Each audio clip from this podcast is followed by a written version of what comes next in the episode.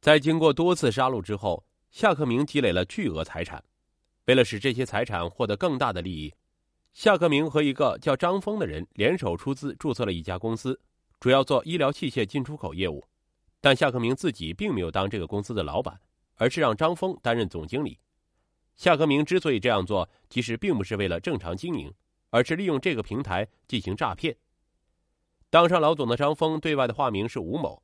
公司成立后的二零零一年十二月，夏克明瞄准了一家负责进出口代理报关的公司，便以中间人的身份给张峰介绍了这家公司的老总。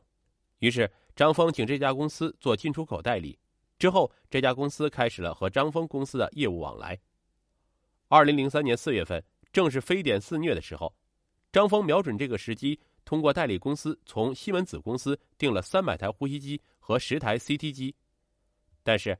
过了半年之后，非典被战胜了，这些医疗器械却没有卖出去，那家代理公司投入的资金没回来。代理公司发现一千多万元人民币被张峰诈骗，连忙报案，但之后却一直没有找到张峰。于是，二零零三年十一月，他们找中间人夏克明询问张峰的下落，夏克明却说：“你们别报案了，报案也找不到他，搞不好啊，这小子已经逃到国外去了。”代理公司的老板听到夏克明的话，虽然感觉有点奇怪，但的确再也没有找到张峰。其实，此时张峰已被夏克明安排夏克志三人杀掉了，同时被杀死的还有张峰的女友。原因是在张峰的运作下，几笔生意下来，公司已经积累了两三千万资金。夏克明想拿出点钱来用于其他投资，张峰却坚决不肯。最后，在夏克明的催逼下，张峰才拿出一百多万美金打到夏克明情人杜鑫在香港的公司。之后，杜鑫用这笔钱买了债券。张峰掌握了公司的实权后，表现的有些权力膨胀、刚愎自用，让夏克明心里很是窝火。而情人的逼宫更让他郁闷至极。杜鑫只拿到一百多万美金，觉得夏克明财大气粗，却拿不出钱来，心里很不痛快，便埋怨夏克明说。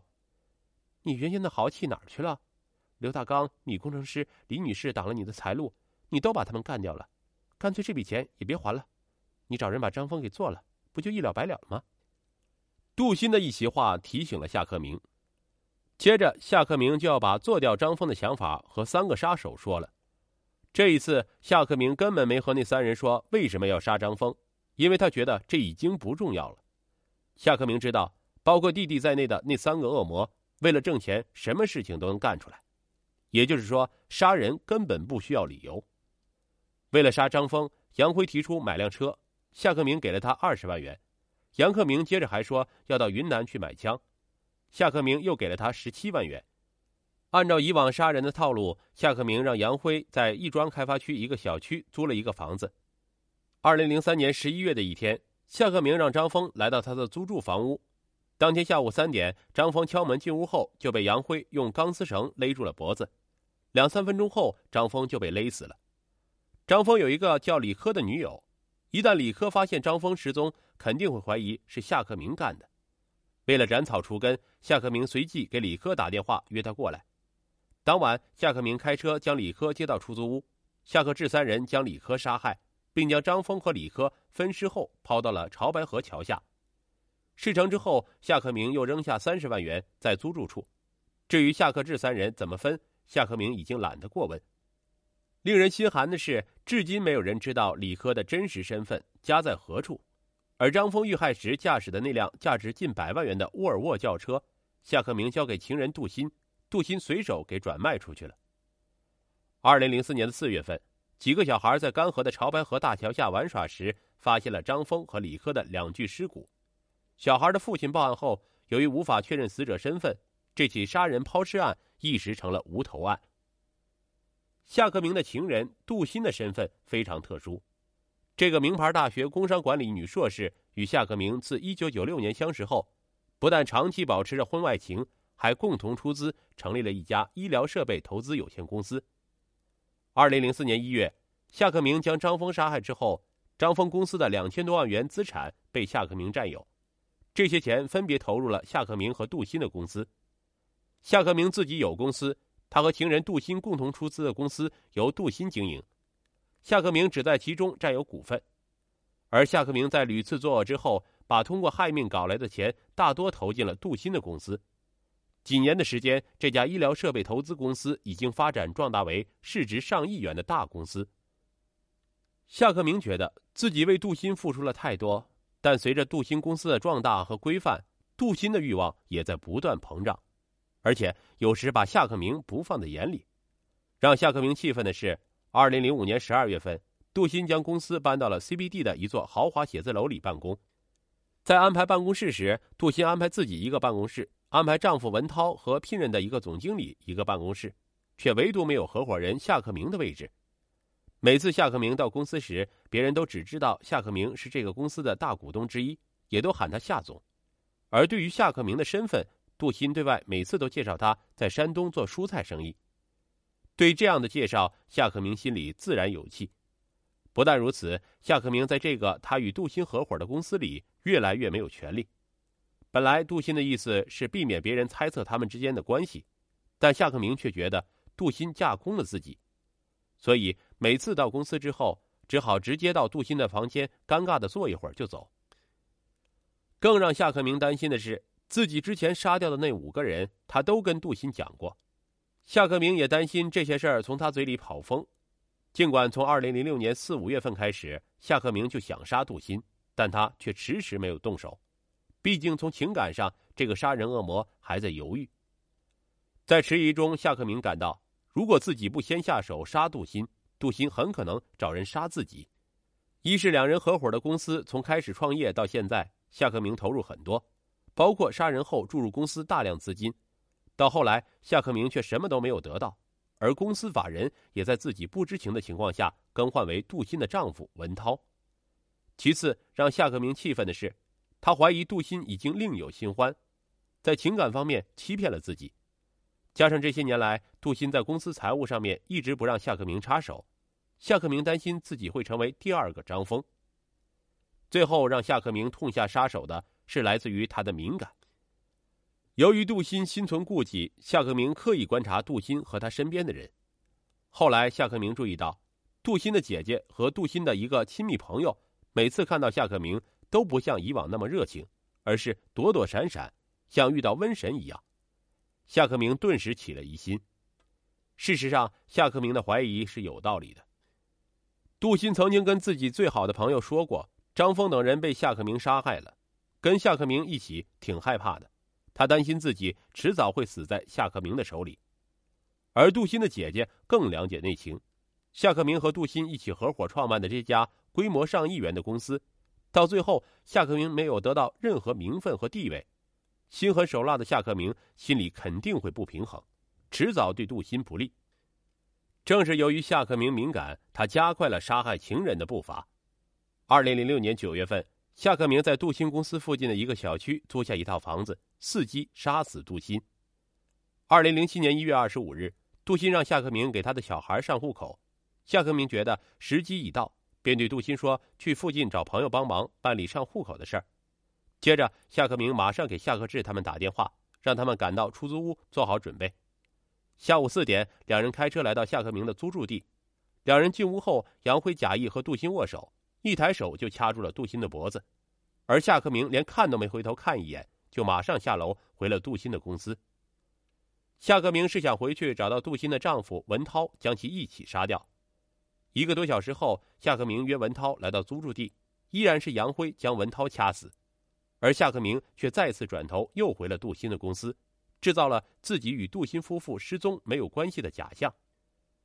晚上十二点左右，得知夏克志等人已经杀人分尸，将尸骨扔到潮白河桥下之后，夏克明拿着杜鑫和文涛的两部手机互发短信，造成他们还活着的假象。二零零七年一月二十九日。由于发现杜鑫和文涛离奇失踪，杜鑫的父亲到公安机关报了案。警方在侦查中发现，杜鑫和文涛失踪前最后的联系人都是夏克明，加上杜鑫公司所在的大厦监控录像佐证了夏克明频繁出入公司，警方锁定夏克明具有重大作案嫌疑。二零零七年三月三十日，警方将夏克明抓获。当天，夏克志、杨辉、陶纯分别被抓获。同时，警方还起获了作案用的对讲机和杨辉从云南省买来的两把仿真手枪。甚至包括碎尸后从杜鑫体内取出的两块硅胶。杨辉等人落网后，警方才注意到杨辉曾于二零零五年二月七日到当地派出所报案称妻子走失，至今未归。经过审讯，杨辉供述，他于二零零五年二月四日将妻子杀害，原因是妻子的婚外情被杨辉发现。得知妻子有婚外情之后，二零零二年，杨辉也在外面找了女人。杨辉向妻子提出离婚，但妻子坚决不离，两人为此经常吵架。二零零五年春节前，杨辉的妻子在秀水市场摆摊要交摊位费，便直接从杨辉帮助夏克明杀人赚来的钱中取出了二十万元使用。由于两人关系紧张，钱由妻子管。杨辉除了帮助夏克明杀人赚钱外，没有别的来钱门路。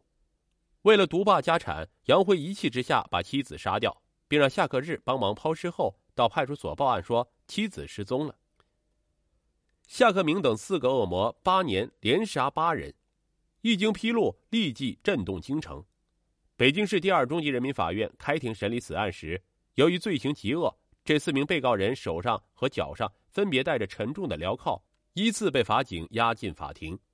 对于检察机关的指控，四名被告人知道自己罪不可赦，纷纷予以认可。对于受害人家属提出的高达上百万元的赔偿，夏克明表示，他和被害人杜鑫共同投资的公司现在市值达上亿元，他占有很大的股份，有能力赔偿。夏克明在供述杀人动机时，只是轻描淡写的说了一句：“他们知道的太多了。”而杨辉八年来帮助夏克明兄弟杀人。在法庭上承认前后共拿到了五六十万元，杨辉坦然承认这些年来为了图财，把杀人看作自己的工作。当公诉人询问谁参与了碎尸时，杨辉笑着回答：“基本都是我干的，不怕您笑话，他们干活我还真瞧不上。”而陶纯则表示，只要夏克志一说有事要他帮忙，他就二话不说，完全是出于哥们义气。二零零八年十二月四日。北京市第二中级人民法院对这起令人发指的连环杀人案作出一审判决。法院查明，1999年12月至2007年1月，夏克明先后指使并伙同其弟夏克志及杨辉、陶纯，残忍地将生意伙伴夏克明的情人、情人的丈夫及杨辉的妻子等八人杀害。法院同时认定，四名被告人的犯罪手段极为凶残，犯罪后果特别严重。均应判处死刑，并责令四人赔偿受害人家属共计三百五十五万余元。宣判时，一位被害人家属坐在旁听席上，不住念叨：“太狠了，多少个家庭就这么完了。”一边低头抹着眼泪。在宣判过程中，当提到被告人碎尸过程时，有的受害人家属用手捂住耳朵，表情痛苦的将头深埋下去。在法庭上，面对媒体的镜头，夏克明却没有躲闪，而是刻意保持着一种麻木的神情。在将近三十分钟的判决宣读过程中，夏克明紧闭双眼，神色冷漠，直到最后听到死刑的判决结果时，他才轻轻的叹了一口气。一审判决后，夏克明等人为了拖延走上刑场的时间，向北京市高级人民法院提起了上诉。二零零九年二月，北京市高级人民法院开庭审理了此案。目前尚未作出终审判决。对于夏克明屡屡杀人灭口的恶魔行径，一位著名的犯罪心理学专家分析，夏克明存在无情型人格障碍、强迫症，也就是不相信别人，遇到挫折时永远归因于外，从而采用极端的方法去摆平对方。这位专家还善意提醒这类人，遇到挫折时应及时寻求心理矫正，身边人也要多观察，及时开导。也许那位专家善意的把这四个恶魔当作人来看待了。如果换一个角度，从兽性而不是从人的角度去审视这四个恶魔，我们就会知道，不应该用人的标准去衡量那些用两条腿走路、说着人话的野兽。说野兽都有些抬举了他们。中国有句古话，放在这四个恶魔身上一点都不为过：禽兽不如。按摩师裸照敲诈女富豪。京城女房地产商乔伊莎在情感危机和房地产低潮时期，遇到比自己小二十岁的按摩师魏国强。私人按摩师魏国强温暖的心灵和肉体按摩，使他在情感和经济的双重压力下获得了短暂的慰藉。但乔伊莎仅仅把这种情感按摩当做减压放松的方法，并不想为这份情感所累，甚至不想承担任何责任。但按摩师却一心想进入富人阶层，获得应有的身份和尊重，但他等来的却是一次次失望和打击。眼看与乔伊莎长相厮守的希望破灭，魏国强用乔伊莎的一张裸照逼迫乔伊莎就范。但是，当二零零九年二月十七日魏国强如约前往他们第一次约会的咖啡厅时，等待他的却是冰冷的手铐。二零零九年八月四日，北京市丰台区人民法院一审以伪造居民身份证罪、敲诈勒索罪判处魏国强有期徒刑五年零六个月时，这个对爱情充满执着的按摩师。却对法官大声说：“我爱他，我没想伤害他。财富再多，身份再高的人也不能游戏感情。就算是我这样卑微的人，在爱情面前也需要尊重和平等。我只需要一份平等的爱情，这有错吗？”二零零九年二月十七日，情人节刚过，北京的大街小巷还弥漫着情人节甜蜜的气息。在位于北京市丰台区的一家咖啡厅里，一对男女正在谈着什么。小伙子看起来二十七八岁，对面坐着一位气质高雅的成熟女人，和身边依偎在一起甜蜜的情侣不一样，这对男女的神色剑拔弩张。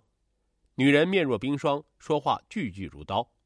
小伙子起初还不停乞求，后来就绝望的揪住自己的头发，低着头一言不发。过了一会儿，小伙子递给女人一个黄色书包，女人打开看了一下，从自己的包里拿出厚厚一沓钱，递给了小伙子。